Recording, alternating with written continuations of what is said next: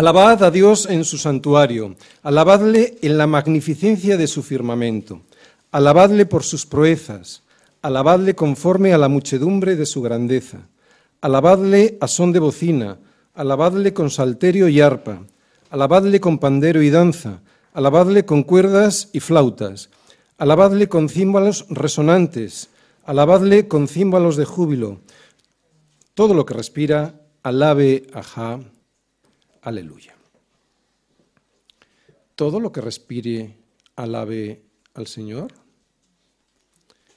Es imposible decir esto si uno no está convencido, plenamente convencido de quién es el Señor. Y si es imposible decirlo, mucho menos es cantarlo. Para cantarle semejantes frases al Señor hay que estar profundamente convencido de que esto que acabamos de leer es la verdad. Hace casi cuatro años comenzábamos una nueva serie. Comenzábamos cuatro años, se dice pronto. Comenzábamos a estudiar y a predicar este libro de la Biblia, el libro de los Salmos. Durante todo este tiempo los salmos nos han enseñado a tener una relación personal con Dios. Durante todo este tiempo este libro nos ha enseñado a contarle al Señor nuestras dudas, aflicciones y necesidades, pero también nos ha enseñado a meditar en su grandeza y en su gloria. En los salmos hemos aprendido a elevar nuestra voz al cielo, vaciando nuestro corazón al Señor, y ha sido el Señor mismo a través de este libro de los Salmos quien nos ha enseñado cómo debe ser y estar nuestro corazón si quiere servir y alabar a Dios. Pero también ha sido un libro, es un libro que nos ha enseñado a orar y a clamar a Dios, incluso a gritarle. Estudiando los salmos hemos escuchado confesiones de pecado, de fe, de queja, de temor, pero también de gozo y de la alegría de un pueblo que desea alabar a Dios, aunque al mismo tiempo le ruega por misericordia, por justicia y por perdón, porque es un pueblo que reconoce su condición miserable y desea ser salvado de ella. Y hay más, porque sobre todo lo que hemos observado es la voz de un pueblo que le pide al cielo sabiduría. Pero no es la sabiduría del mundo lo que en los salmos oímos pedir, no. Es una sabiduría diferente. No es una sabiduría cualquiera lo que en los salmos el hombre le pide a Dios. Básicamente lo que vemos es una sabiduría para poder caminar por el camino del Señor y una sabiduría para entender lo que pasa a nuestro alrededor. Primero, es la sabiduría de poder transitar por el camino por el que hay que caminar con la humildad de seguir las señales de advertencia que hay que obedecer y todo ello para no caer por el precipicio que lleva a la desesperación y a la muerte. Pero también, como acabo de decir hace un momento, es y sobre todo es lo que vemos otro tipo de sabiduría. La sabiduría profunda del por qué y del para qué pasa lo que pasa. Lo que en los salmos de una u otra manera escuchamos pedir es la sabiduría que Dios le da a aquel que con humildad le pide poder sobrellevar lo que sin este entendimiento que Dios da es imposible aguantar. ¿Qué es? La injusticia que muchas veces los hijos de Dios soportamos y o también la desgracia que sobre los hijos de Dios a veces ocurre. Porque, ¿cómo puede ser que el hombre justo, aquel que ha sido justificado por la sangre de Cristo, no el justo en sí mismo, porque como escrito está, no hay justo ni aun uno, sino cómo puede ser que este hombre justo pueda sufrir lo que muchas veces el hombre malo, o sea, aquel que aborrece a Dios y sus consejos, no padece ni por asomo. ¿Cómo puede ser esto? ¿Cómo puede ser que el Salmo 1 nos diga, bienaventurado el varón que no anduvo en consejo de malos, porque todo lo que hace prosperará, mas las sendas de los malos perecerán, si lo que vemos en este mundo muchas veces es todo lo contrario? Bien, ¿cómo puede ser que el Salmo 1 nos diga, bienaventurado el varón que no anduvo en consejo de malos, porque todo lo que hace prosperará, mas las sendas, la senda de los malos perecerá. ¿Cómo puede ser si lo que vemos en este mundo muchas veces es todo lo contrario? ¿Cómo puede ser que el libro de los Salmos comience afirmando esta aparente contradicción y termine diciendo en el Salmo de hoy, y con toda seguridad y certeza, que todo lo que respira alabe al Señor, aleluya? ¿Qué hay en los 148 salmos que median entre el primero y el centésimo quincuagésimo? Eso es lo que significa el ordinal de 150. Entre el primero y el 150. ¿Qué hay entre esos salmos, en esos 148 salmos, que nos haga cantar y alabar al Señor de la manera tan sublime y segura en la que vemos que termina este libro? Porque durante estos cuatro años, casi cuatro años, hemos tenido que aprender algo, hemos tenido que encontrar algo, un entendimiento que nos, que nos haya hecho discernir que ir por el camino estrecho que es Jesús, estrecho e incómodo para la carne, en vez de por el amplio y espacioso que nos muestra el sistema de valores de este mundo, es lo mejor. Algo hemos tenido que entender para evitar la perdición que nos dice el Salmo 1 que les ocurrirá a aquellos que siguen por la senda de los malos. Tiene que ser algo muy poderoso porque vivir según los propósitos de Dios no es tan fácil como al principio del camino parecía. Y aún así, muchos de los que aquí respiramos alabamos al Señor. ¿Cómo puede ser? Bueno, pues este entendimiento que viene de Dios y poder aceptar por fe el regalo de este entendimiento que son dos cosas diferentes, porque tú puedes entender, de hecho el Evangelio todo el mundo lo puede entender. ¿eh? Entender esto y aceptarlo por fe es el milagro que hemos recibido del Señor a través de este libro de los Salmos. De hecho, es lo que dice Pablo de toda la Escritura, porque Pablo en Romanos 10, 17 nos dice que la fe es por el oír y el oír por la palabra de Dios. Por eso recibir este entendimiento profundo de la voluntad de Dios, sean pruebas, sean situaciones difíciles, sean cosas también buenas que hay que poner a su servicio y aceptarlo por fe, no solo entenderlo. Yo he hablado últimamente con mucha gente que entiende los traumas que le ocurren, que entiende que el Señor es soberano, que entiende por qué pasan problemas, pero no lo aceptan. Se resisten a aceptarlo. Así que entender esto y aceptarlo por fe, ambos, ambas cosas como un don, como un regalo de Dios, es lo que le da al hombre la seguridad, al hombre y a la mujer, la seguridad de que el Señor no solo escucha, sino que escucha y salva. Por eso los salmos son, como toda palabra de Dios, esperanza. La esperanza de un pueblo que tiene su fe solo puesta en Dios. Y es por eso que le puede alabar y cantar con confianza un salmo como este, como el Salmo 150. Y es que cantarle, alabarle al Señor, cantarle este Salmo 150, eso es algo que no puede hacer todo el mundo. Ni lo puede hacer ni lo quiere hacer. A no ser que, no, mucha gente conocemos que lo hacen en las iglesias como un ritual, incluso como una, una especie de seguro para la vida eterna, ¿no? o como un por si acaso, pero no es así por sentido común, os dais cuenta, no puede ser así por interés o por rutina como Dios quiere ser reconocido y alabado. ¿Cómo quiere, lo vamos a ver hoy en el Salmo, cómo quiere Dios ser reconocido y alabado? Bien, ¿os acordáis cómo comenzábamos el Salmo 1? En el primero de los salmos nos preguntábamos cómo puede ser que el salterio comience con un salmo como el Salmo 1. Porque un libro que se supone dedicado a la alabanza y a la adoración y a cantarle la grandeza que Dios es, que es un Dios todopoderoso y creador de todas las cosas, no comience, por ejemplo, con un salmo, con un salmo como el 150, sino que comience con una breve composición que nos dice algo terrible, que solo existen dos caminos el que lleva la muerte para aquellos que desprecian la palabra o el que lleva la vida para aquellos que en ella, en esa palabra, está su delicia y la meditan de día y de noche. Vamos a leer el Salmo 1 para recordarlo, porque es el comienzo del libro y estamos al final, ¿verdad? Vamos al Salmo 1. Dice así.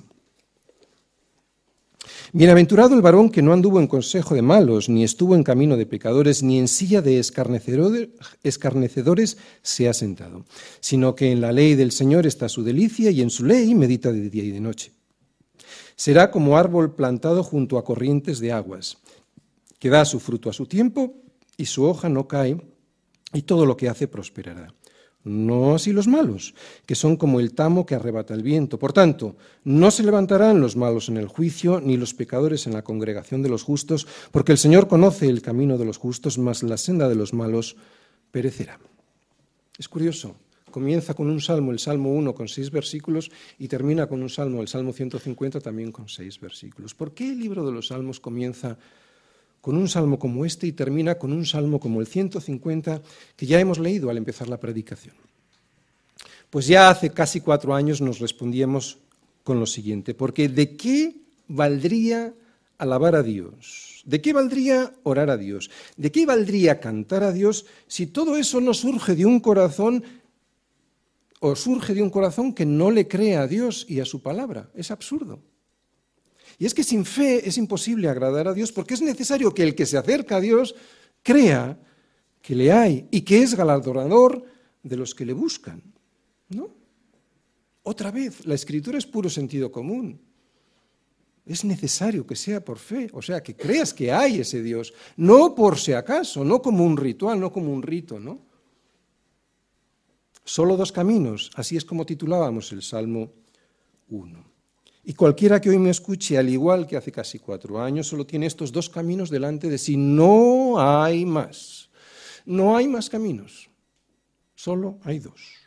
El asunto es tan simple como el Salmo 1. Otra cosa es que nosotros lo compliquemos y el ser humano es especialista en complicar la palabra de Dios. Pero solo hay dos caminos. Para Dios es tan sencillo como esto que acabamos de leer en el Salmo 1. O eliges estar en las sendas de justicia que significan su palabra y te deleitas en ella, o desprecias esta palabra y prefieres el camino de tu propia opinión escuchando el consejo de los malos. Y dependiendo de la decisión que escojas, aparecerán en tu vida las consecuencias derivadas de esa decisión. Y una de ellas es el tipo de alabanza que rindes. Porque todo el mundo alaba a algo o a alguien. Si eliges un camino, alabarás unas cosas. Si eliges otro, solo alabarás al Dios de grandezas y de proezas. Como digo, todo el mundo adora a algo o a alguien de aquí, que unos adoren a sus ídolos, cantantes, deportistas, famosos, o a uno mismo, el dinero, la posición social, etcétera aunque crean que no lo hacen, se están adorando. Y otros alabemos a Dios por todas sus grandezas conforme a la muchedumbre de su grandeza, como hemos leído en el Salmo 150. A nadie que desprecie a Dios o a sus consejos se le ocurriría cantar un salmo como este, Salmos 150. Alabad a Dios en su santuario, alabadle en la magnificencia de su firmamento, alabadle por sus proezas, alabadle conforme a la muchedumbre de su grandeza, alabadle a son de boncina, alabadle con salterio y arpa, alabadle con pandero y danza, alabadle con cuerdas y flautas, alabadle con címbalos resonantes, alabadle con címbalos de júbilo, todo lo que respira, alabe a Ja, aleluya. A nadie que desprecie a Dios y a sus consejos se le ocurriría cantar un salmo como este. Mas vosotros, que sois linaje escogido, real sacerdocio, nación santa, pueblo adquirido por Dios, para que con bocina salterio y arpa, si es necesario, anunciéis las virtudes de aquel que os llamó de las tinieblas a su luz admirable y que lo hagas mientras respires. Mientras respires. Mientras respires, no dejes de alabar al Señor. Salmos 150. No esperes a morirte. Los muertos no alaban al Señor. Mientras respires. ¿Te has dado cuenta cómo respiras mientras no te das cuenta cuando respiras? Otra vez. ¿Te has dado cuenta cómo respiras cuando no te das cuenta cuando respiras?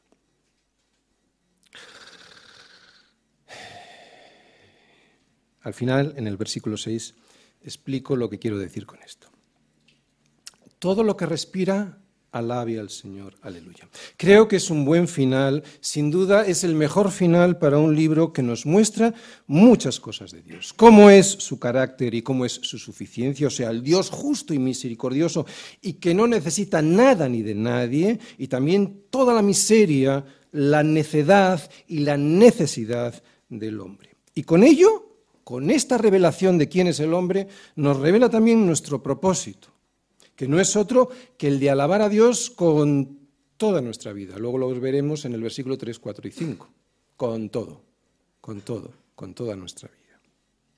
Y lo expone de tal manera este salmo que al final solo el libro, perdón, lo expone todo esto, el libro de los salmos, quién es Dios y quiénes somos nosotros, que al final solo podemos decir, pero si es verdad, verdad. Esta palabra la vamos a repetir mucho en la predicación. Pero si es verdad, es que Dios debe ser alabado. Por eso, es, por eso este Salmo 150 está al final. Es la cima de la alabanza. Es un salmo muy sencillito, pero que nos dice cuatro cosas. Primero, que Dios ha de ser alabado en el santuario y también en las alturas. ¿Dónde? Segundo, que Dios es digno de ser alabado por la inmensidad de su grandeza y por todas sus proezas. ¿Por qué? Tercero, que esta alabanza se puede y se debe mostrar en su santuario a través de las canciones acompañadas por todo tipo de instrumentos musicales. ¿De qué forma? Y lo más importante, cuarto, que todo lo que respira alabe al Señor. ¿Quién? ¿Quién ha de hacer esta alabanza? Muy bien, ya no hay más avisos. El último de los avisos estaba en el Salmo 149 que vimos. Ya no hay más advertencias, exhortaciones o explicaciones de cuál es el propósito del hombre y de cómo y por qué hay que alabar a Dios. Pero este salmo es diferente. El que cante este salmo, especialmente este salmo, es alguien que ha sido llamado por Dios a ello y lo hace con deleite, no como un rito o por obligación o por si acaso. Este salmo es una explosión de alegría de aquel que sabe que estaba caído y ha sido levantado, de aquel que sabe que estaba perdido y ha sido encontrado, de aquel que sabe que estaba esclavizado y ha sido puesto en libertad. Nadie aparte, nadie aparte de una persona así puede cantar este salmo como Dios quiere que sea cantado.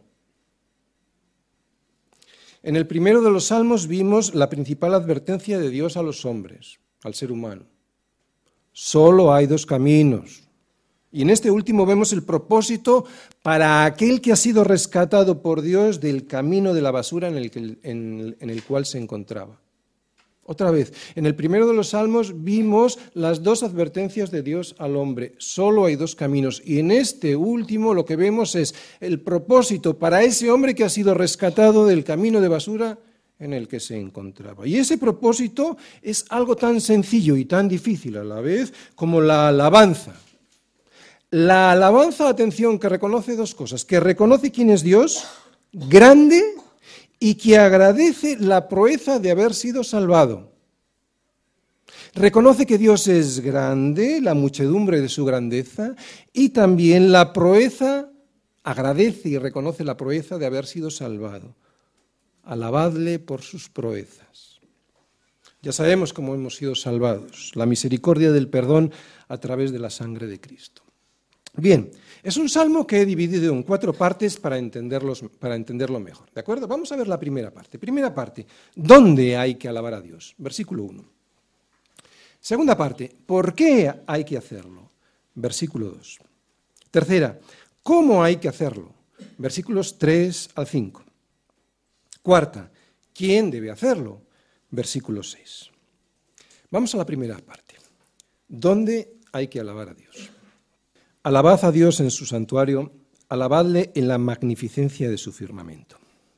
Bien, este versículo 1 habla del lugar en donde se ha de celebrar la alabanza a Dios. Y dice que en su santuario y en la magnificencia de su firmamento. En el culto, en el culto, ¿eh?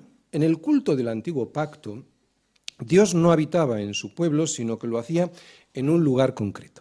Por eso Dios dio instrucciones para que se construyera un lugar como su casa y de esa manera poder él morar en medio de su pueblo. Ese lugar, en primer lugar, fue el tabernáculo. Donde iba el tabernáculo, allí estaba la presencia de Dios. Fue en el desierto, una vez liberado el pueblo de Israel, cuando Dios le ordena a Moisés construir el tabernáculo para que sea su morada y así poder habitar él en medio de ellos. En ese lugar Dios se reuniría con ellos y ahí sería donde su pueblo iría a adorarle. Tiempo después será a David a quien se le indique que no será él, sino que será su hijo quien le construirá casa al Señor. Y es por eso que Salomón edifica lo que hoy conocemos como el primer templo en Jerusalén, que era el lugar donde habitaba el Señor. La alabanza, pues, en el Antiguo Testamento, en los tiempos de antes de Jesús y durante mientras estuvo Jesús en la tierra, estaba circunscrita a las celebraciones en ese lugar que Dios había mandado construir. Hoy es diferente. Hoy Dios habita en su pueblo. Es por eso que cada persona que es miembro del cuerpo de Cristo es templo del Espíritu Santo. De ahí que Jesús diga muy claramente que donde están dos o tres reunidos, congregados en mi nombre, allí estoy yo en medio de ellos. O sea, no es un templo hecho por manos humanas donde ellos se reunirán, sino cuando ellos se reúnan, haya o no paredes, estén en el lugar que estén, ellos ellos son mi templo. ¿Está pues vigente hoy este versículo 1 del Salmo 150? Pues yo creo que sí, porque los que adoran a Dios se congregan y no dejan de hacerlo como algunos tienen por costumbre. Y lo hacen en su santuario, o sea, reunidos en su nombre, como hoy nosotros aquí, o los ángeles, estrellas, el sol y la luna, en la magnificencia de su firmamento. Así que sí, hay una adoración comunitaria que se puede y se debe expresar cuando su pueblo se reúne en su nombre en cualquier lugar bajo la magnificencia de su firmamento y que en ese mismo instante ese lugar se configura como su santuario. Vamos a leer Juan 4, 20 al 24. Porque allí el Señor Jesús le dejó muy claro a la mujer samaritana cuando ella le preguntó dónde se debía adorar.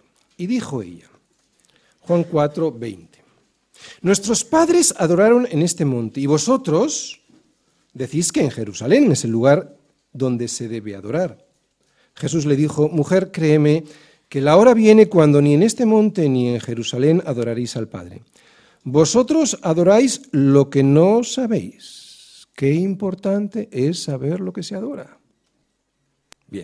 Vosotros adoráis lo que no sabéis, nosotros adoramos lo que sabemos, porque la salvación viene de los judíos, mas la hora viene y ahora es cuando los verdaderos adoradores adorarán al Padre en espíritu y en verdad, porque también el Padre tales adoradores busca que le adoren. Dios es espíritu y los que le adoran en espíritu y en verdad es, es necesario que le adoren.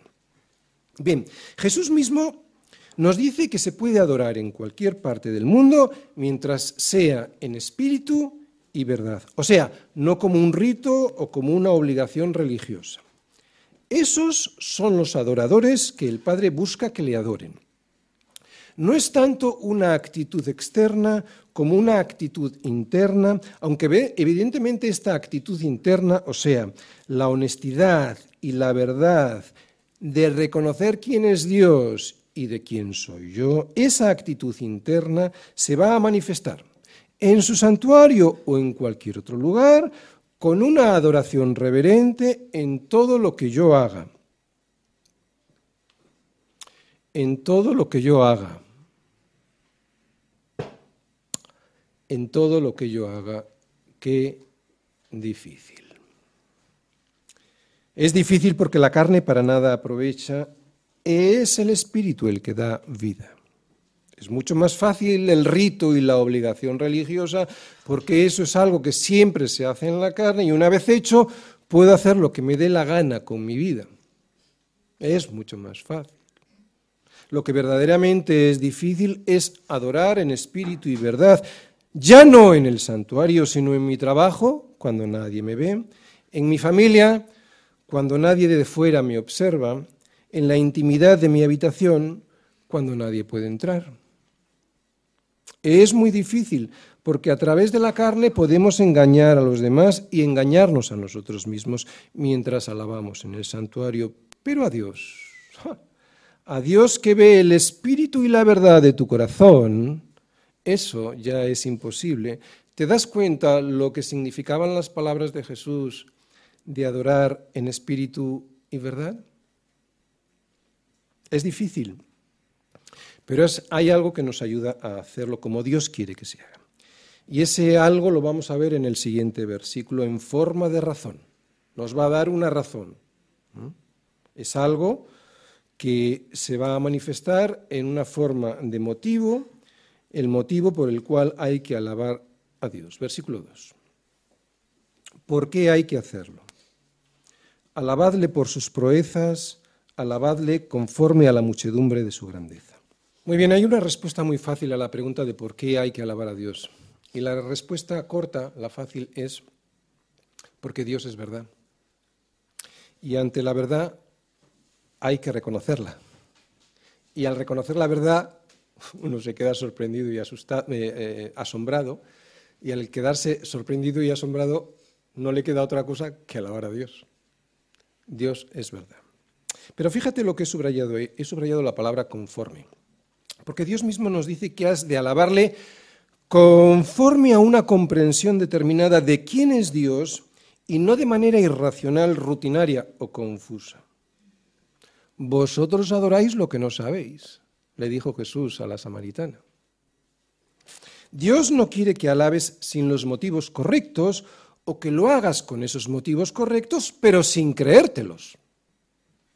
Cuando yo sé por qué hago las cosas y creo que ese por qué es cierto, es muchísimo más fácil cualquier sacrificio, también el sacrificio de alabanza. Por ejemplo, cuando un soldado sabe que pelea por la libertad de su país y de su familia y amigos, el sacrificio que hace en la batalla se le hace más llevadero que cuando carece de motivos o cuando los motivos que le dan sus superiores no se los cree.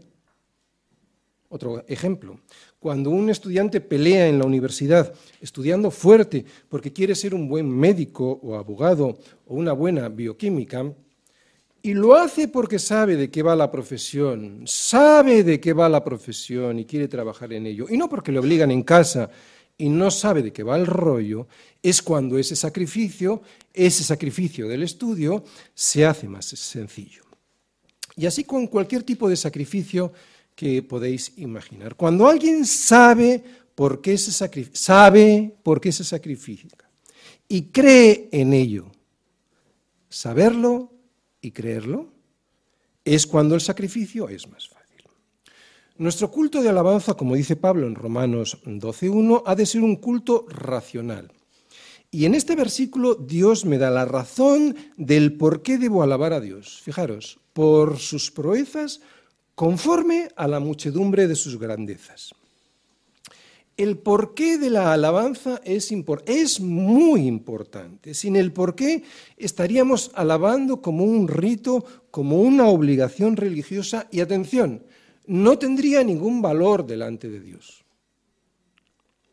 Dos razones, dos motivos, dos porqués. Es uno, pero está dividido en dos. Yo lo voy a dividir en dos para entenderlo mejor. Primero, por sus proezas. Bien, básicamente hay dos proezas que vemos constantemente en la Biblia. Su obra creadora, ¿no? el universo entero y la creación del hombre, y su obra redentora. ¿Mm? ¿Vale? Sobre lo que se repite la Biblia constantemente de las, de las proezas de Dios, habla de la creación y de la redención del hombre. Voy a hablar de la obra creadora. Cuando yo creo que Dios ha hecho todo lo que veo, es cuando me admiro de semejante poder y deseo alabarle. Sin embargo, cuando no le creo a Dios en su palabra, pero creo en la teoría, por ejemplo, de la evolución, que nunca ha sido demostrada científicamente, por eso nunca ha pasado de teoría a ley, cuando yo no le creo a Dios en su palabra, es cuando tiendo a adorar cualquier cosa. Es normal, es normal, porque en algo hay que creer. Cuando no creo a Dios, creo cualquier cosa. Cuando no alabo a Dios, alabo cualquier otra cosa. Por eso el ser humano, al no ser Dios, está hecho para creerle a Dios y alabarle solo a Él. La proeza de la creación. Pero hay una proeza mayor, la proeza de la redención. Porque persistimos en el error. Y de ahí la necesidad de la salvación, que como digo es otra de sus proezas, sin duda la más grande, porque enviar a morir a su hijo, a su propio hijo, en lugar de fulminarme como merezco. Y esto lo sabemos, o sea, fulminarnos lo sabemos aquellos que reconocemos quién es Dios y quiénes somos nosotros. Enviar a morir a su propio hijo por mi culpa, por mis pecados, esa es la mayor de sus proezas porque descargar sobre el verbo hecho carne, aquel que hizo todas las cosas y que sin él nada de lo que ha sido hecho fue hecho, descargar sobre él, sobre el verbo hecho carne, toda la ira que merece el pecado ante un Dios que no lo soporta ese pecado, es la mayor de sus proezas. Porque derramar sobre mí tal misericordia, que es gratis, pero que costó tanto, es sin duda la mayor de sus proezas. Nadie lo haría. Yo, desde luego, no lo hubiese hecho. Yo no hubiese dejado la gloria del cielo para venir a esta tierra y encarnarme para sufrir hambre y sed, frío y persecución, hasta llegar a la muerte y muerte de cruz, con lo que eso significaba, la separación del Padre. No tenemos ni idea de lo que significa ese sacrificio, ni nos lo podemos imaginar. Si la creación es una proeza, la redención comparada con el resto es la mayor de ellas. Si alguien no es capaz de alabar a un Dios así, entonces ya no hay más motivos que ofrecer. Aunque en este versículo vemos otro. Fijaros, conforme a la muchedumbre de su grandeza, que en realidad es el mismo. Cualquier cosa que te puedas imaginar comparada con Dios es absolutamente insignificante. Dios se sale de cualquier concepto humano de grande. ¿De acuerdo? Isaías lo expresa poéticamente de la siguiente manera. Vamos todos a Isaías. Isaías 40, versículos del 15 al 18. Isaías, como digo, Isaías lo expresa poéticamente de la siguiente manera.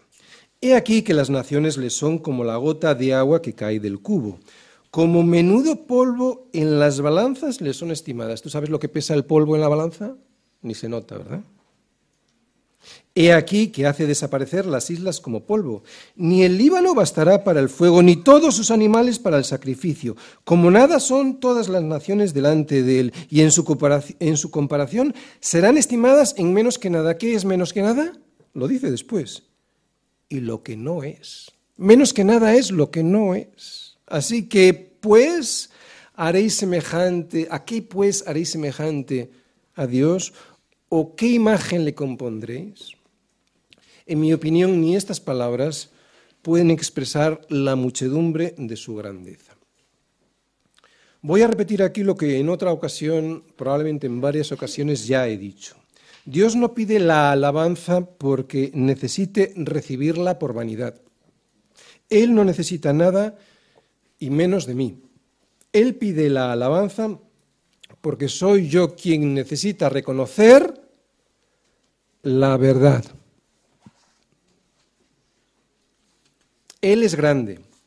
La muchedumbre de su grandeza es verdad.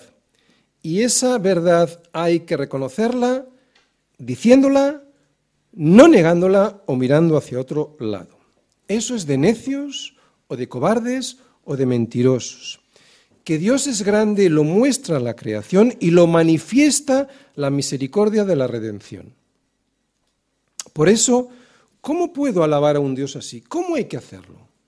Versículos del 3 al 5. ¿Cómo hay que hacerlo?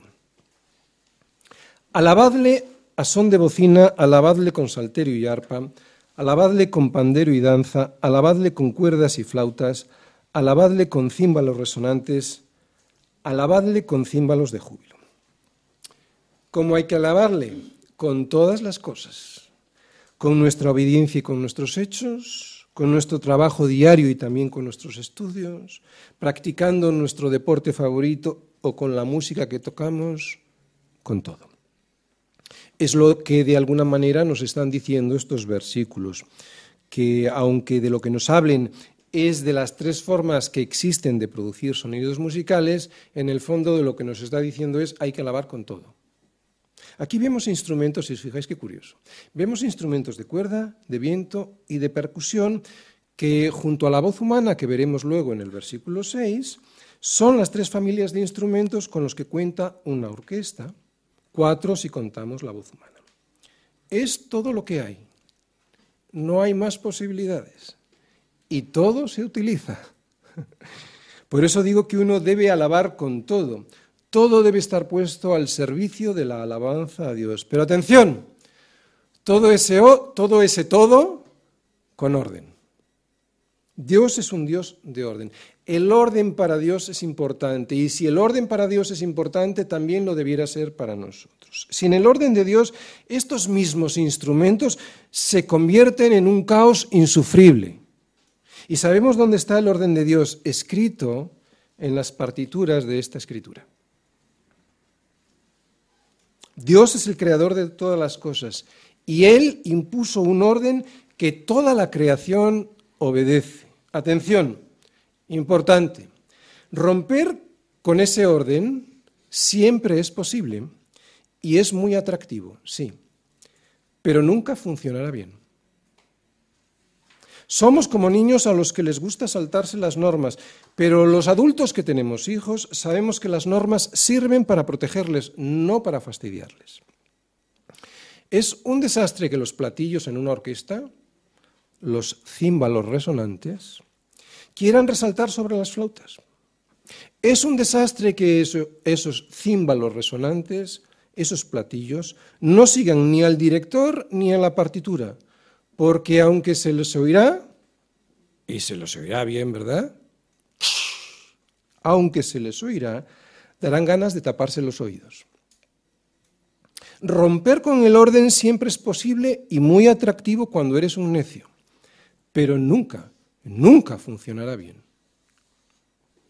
Bien, también el versículo 4 dice, alabadle con pandero y danza. El salmista está recordando el júbilo que sintieron y expresaron los israelitas al ser liberados de la opresión de Egipto.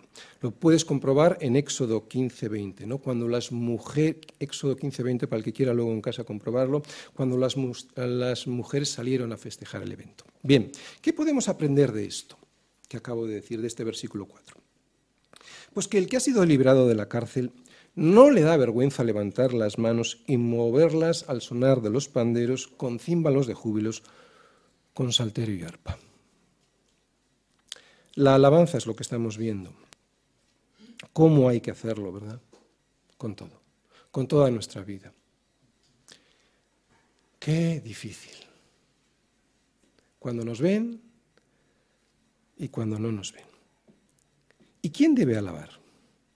Pues en realidad todo el mundo lo debería hacer, aunque todo el mundo no lo hace, versículo 6. ¿Quién debe hacerlo? Todo, todo, todo lo que respira, alabe, ajá, aleluya.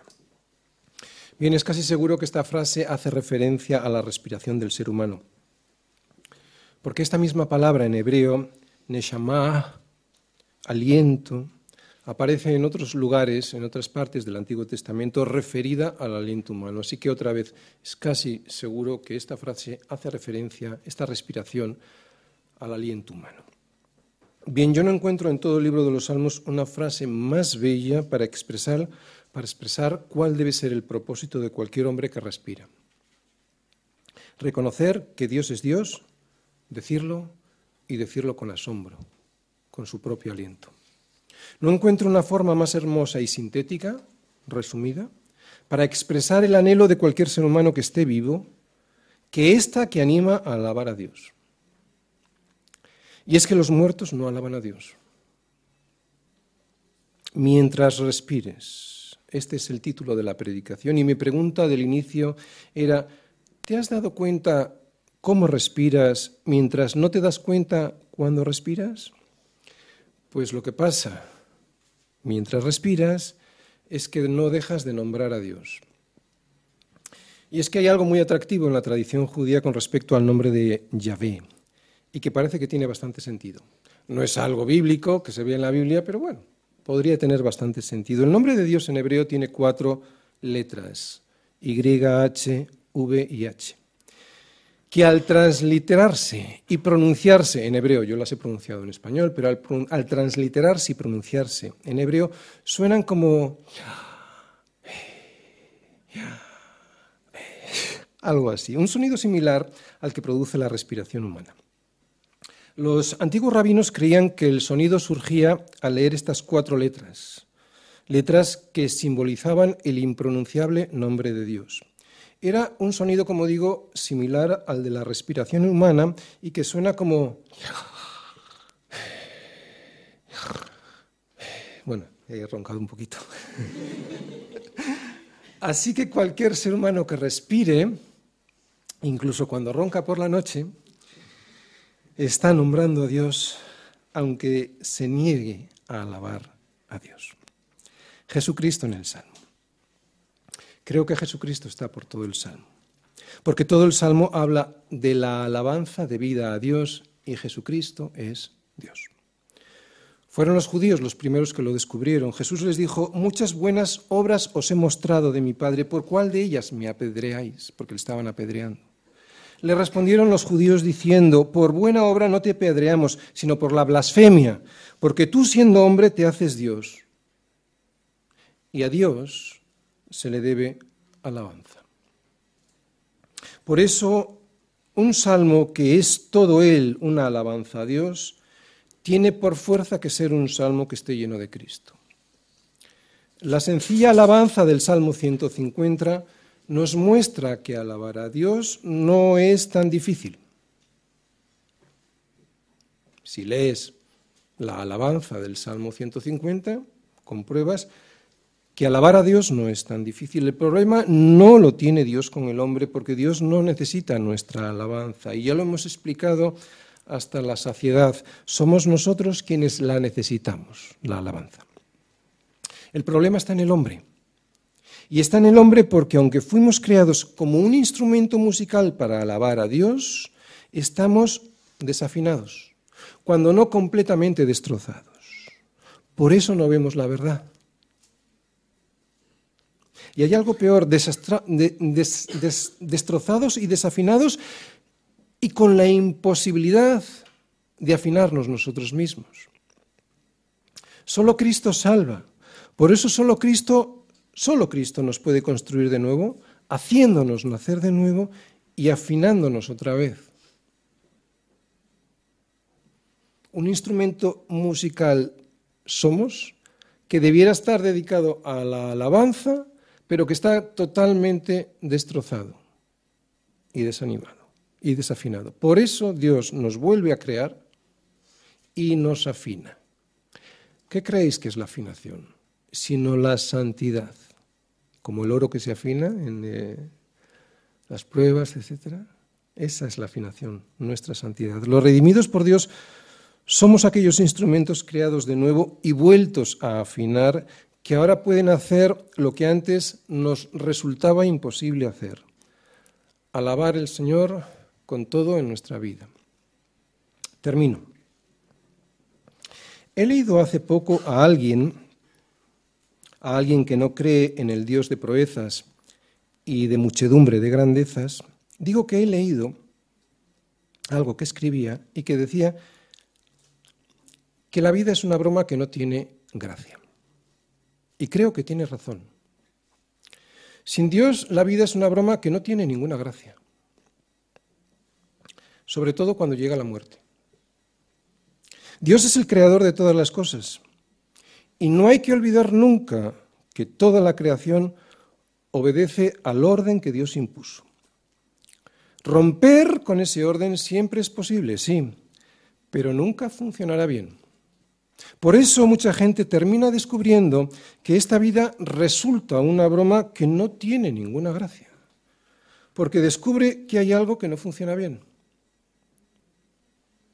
Pero si alguien, hoy aquí escucha este salmo y descubre que no es quien pensaba que era y comienza a intuir que la vida es una broma que no tiene gracia, le, daré, le diré que tiene razón, que sin Dios esta vida no tiene ninguna gracia. Pero le diré más, que puede contar con el Señor para ser restaurado primero y afinado después. Dios está deseando derramar la gracia del regalo de su perdón sobre aquellos que descubren que su pasado no es como ellos pensaban que era y así lo habían contado a los demás, o sea que se habían engañado a sí mismo y a los demás. Dios está dispuesto a perdonar cualquier pecado, cualquier crimen, cualquier marranada, los pecados más profundos y oscuros, aquellos de los que más te avergüenzas. Está dispuesto y deseoso. Lo desea hacer por amor y lo puede hacer por justicia. ¿Por qué lo puede hacer por justicia? Lo puede hacer no porque mire hacia otro lado y lo pase por alto, no, porque eso no es justicia. Lo puede hacer porque Él ya pagó en la cruz por esos pecados, por esas vergüenzas. Y quiere que tú recibas el regalo del perdón de esos pecados y el olvido de la vergüenza, por fe. Se llevó el perdón y la vergüenza que lleva aparejada el pecado.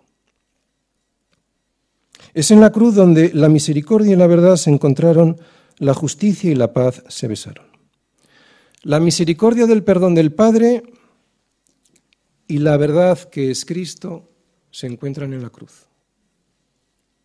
Por eso es mirando a esa cruz y recordando el perdón de nuestros pecados y la libertad que ahora tenemos, ya limpia de la vergüenza, donde encontramos a Cristo.